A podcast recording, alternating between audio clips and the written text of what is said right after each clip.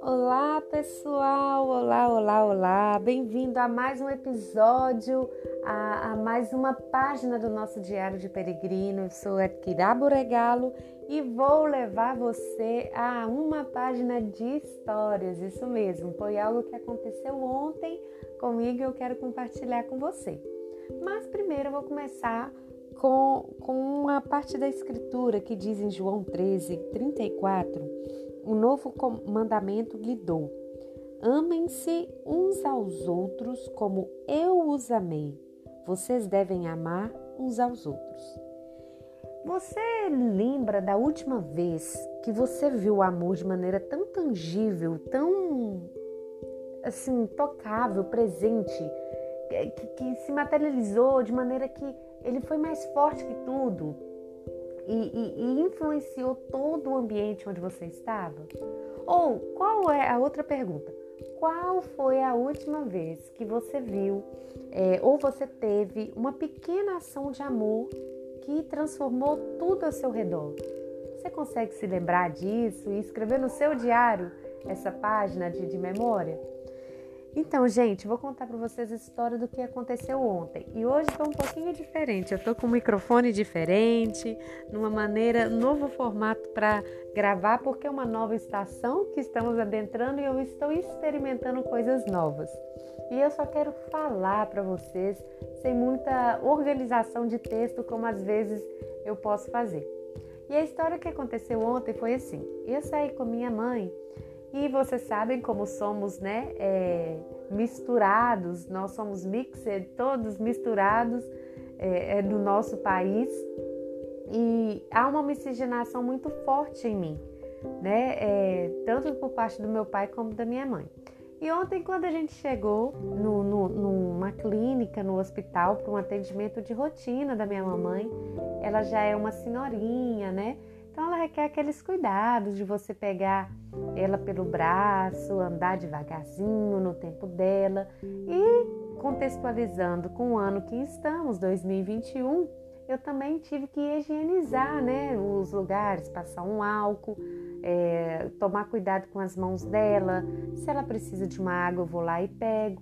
E eu notei que as pessoas que estavam ali na sala de espera conosco, algumas delas estavam acompanhadas também de suas filhas e as outras estavam sozinhas. Elas estavam nos observando tanto que eu pensei, elas devem estar só, né, e querendo conversar, porque eu e minha mãe a gente é tagarela, né? A gente conversa sobre tudo, os acontecimentos atuais, a gente já gosta de brincar com palavra, fazer pequenas poesias sem proteção, né, enquanto a gente está ali esperando para não ficar muito entediada.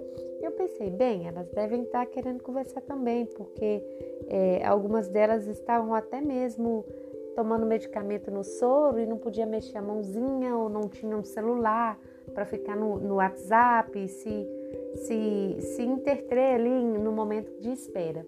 E a gente começou uma conversa, a conversa foi crescendo, crescendo, crescendo até que a médica chamou a minha mãe. E quando a médica chamou a minha mãe, é, ela falou assim: Vamos, pode entrar. E, e, eu falei: Não, eu não vou entrar com a minha mãe, porque geralmente, né, o acompanhante entra junto. Mas eu falei: Não vou entrar com você, mãe. Você pode entrar para você ficar mais livre, ter sua liberdade, né? De, de... Mas se você precisar, você me chama.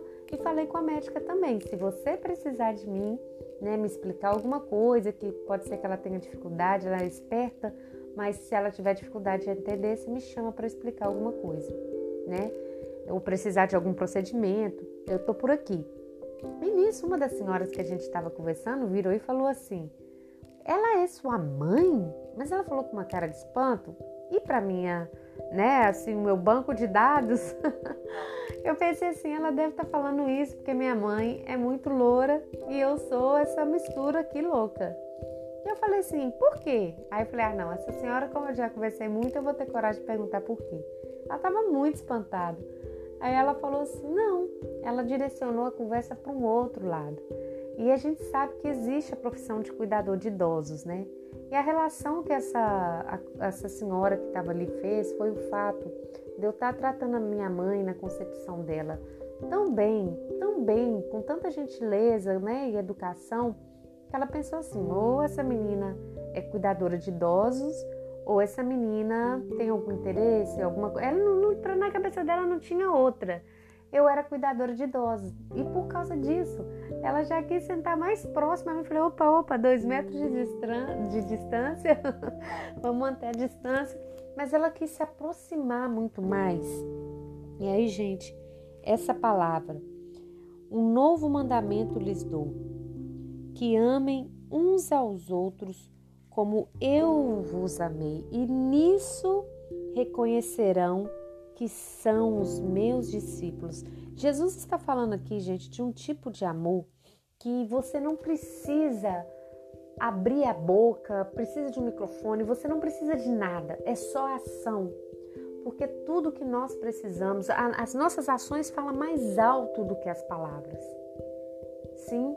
Então, é, é, quando a gente pensa no amor, ele começa com pequenas atitudes, mas o que é um amor? Como é que eu começo então a praticar?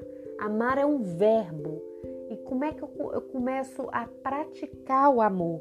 Em 1 Coríntios 13, Paulo nos dá a definição do amor: que o amor é paciente, o amor é bondoso, ele não inveja, não se vangloria, não se orgulha, não maltrata, não procura seus interesses, não se ira facilmente, não guarda rancor. O amor se alegra com a injustiça, não se alegra, desculpa, com a injustiça, mas se alegra com a verdade. Tudo sofre, tudo crê, tudo espera, tudo suporta. O amor nunca falha. Uau, eu acho isso é tremendo, que essa é a característica do amor a qual nós devemos nos aferrar e praticar. E também uma coisa que me chamou a atenção nessa história, quando essa moça começou a falar sobre a questão de eu ser uma cuidadora de idosas, com todo respeito, é claro, né? É, é, o que me chamou também a atenção foi uma parte da escritura que diz em João 10, 11: Eu sou o bom pastor. O bom pastor dá a vida pelas suas ovelhas. O assalariado, ou seja, o profissional, o contratado, não é o pastor a quem as ovelhas pertencem. Assim, quando vê o lobo, que o lobo vem, abandona as ovelhas e foge. Então, o lobo ataca o rebanho e o dispersa. Ele foge porque é assalariado e não se importa com as ovelhas. Então, gente, no nosso vínculo profissional, até mesmo nas coisas, em tudo que formos fazer. Se a gente faz as coisas somente por dinheiro, não é a nossa vocação. Vocação vem da palavra voz, vocar, voca, é, né? É um sufixo latim de voz, de vocal. É uma algo que você ouve e cumpre esse propósito, essa missão.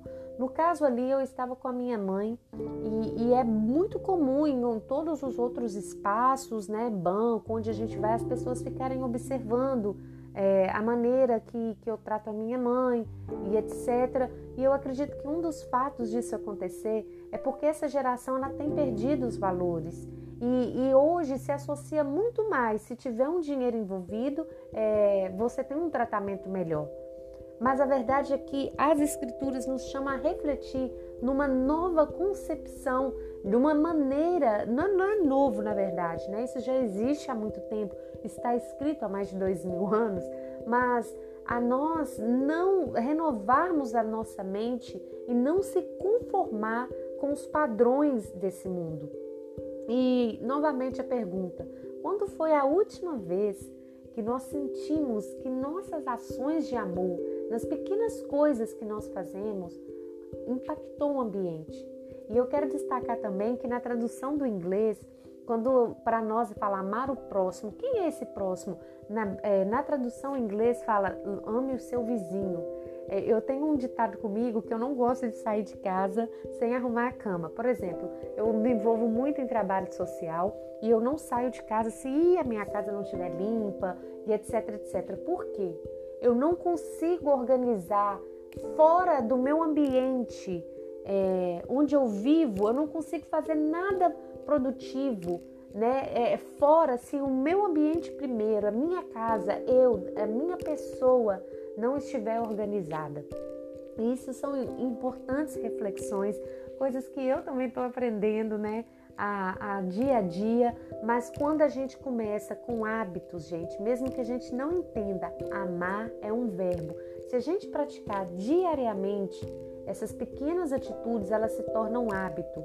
E logo esse hábito você vai estar tá vivendo de maneira que os outros vão perceber e você mesmo é como se passasse um perfume. E a gente às vezes se acostuma com o cheiro de perfume, mas o outro, ele, nossa, que perfume, foi que perfume, eu nem tô sentindo, acostumei com o cheiro, porque se tornou um hábito, já faz parte da sua rotina, você está acostumado com aquilo.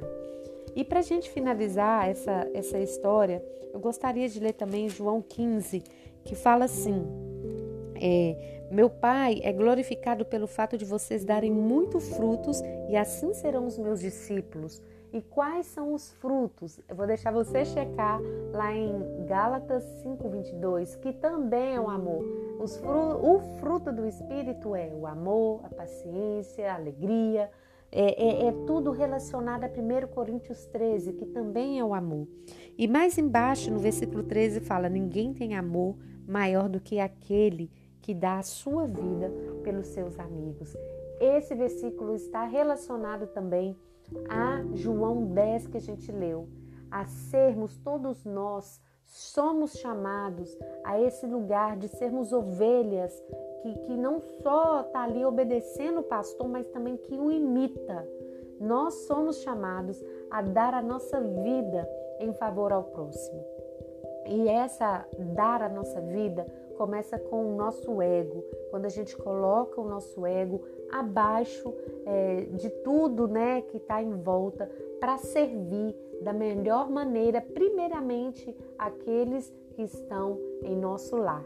Fora isso, o nosso discurso de, de paz e amor pelo mundo não tem validade se você não começar pela sua família porque também as escrituras diz que Jesus falava como quem tinha autoridade porque ele praticava e também as escrituras diz que não adianta se você não cuidar bem da sua, da sua família, da sua comunidade onde você está envolvido, não adianta você querer é, estender, tentar mudar o mundo se você não começa cuidando do seu jardim, da sua casa. Gente, então esse aprendizado de ontem, essa história que eu queria compartilhar com vocês, espero que tenha te encorajado, que assim como eu, que, que estou aberta a aprender, nós estamos numa nova estação, a primavera vem aí, né, na nossa região aqui nesse momento, e eu espero que essa vinda da primavera traga realmente flores e frutos, frutos que permaneçam e que nós possamos né, estar sensíveis a, a esse aprendizado e a, a não só conjugar o verbo amar, mas praticar diariamente. E você, me conta a sua história, é, te desafio a escrever pequenas páginas aí de, da, da, da conjunção, né, de conjugar e praticar o verbo amar. E espero que essa história tenha abençoado você também de alguma maneira, assim como tem me abençoado esses pequenos caminhar em amor diariamente. Bom, encerramos aqui essa página. Eu espero você na próxima página. Obrigado por escutar até aqui, pelo compartilhar com amigos, pelo engajamento, por tudo. E até breve!